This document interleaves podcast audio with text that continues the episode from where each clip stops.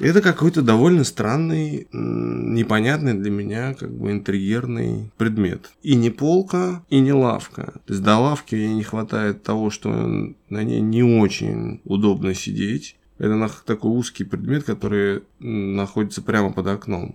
Это не полка, потому что это внизу. Как бы несколько реечек кронштейнами, которые держат эти реечки. В общем, это довольно бессмысленно, но они...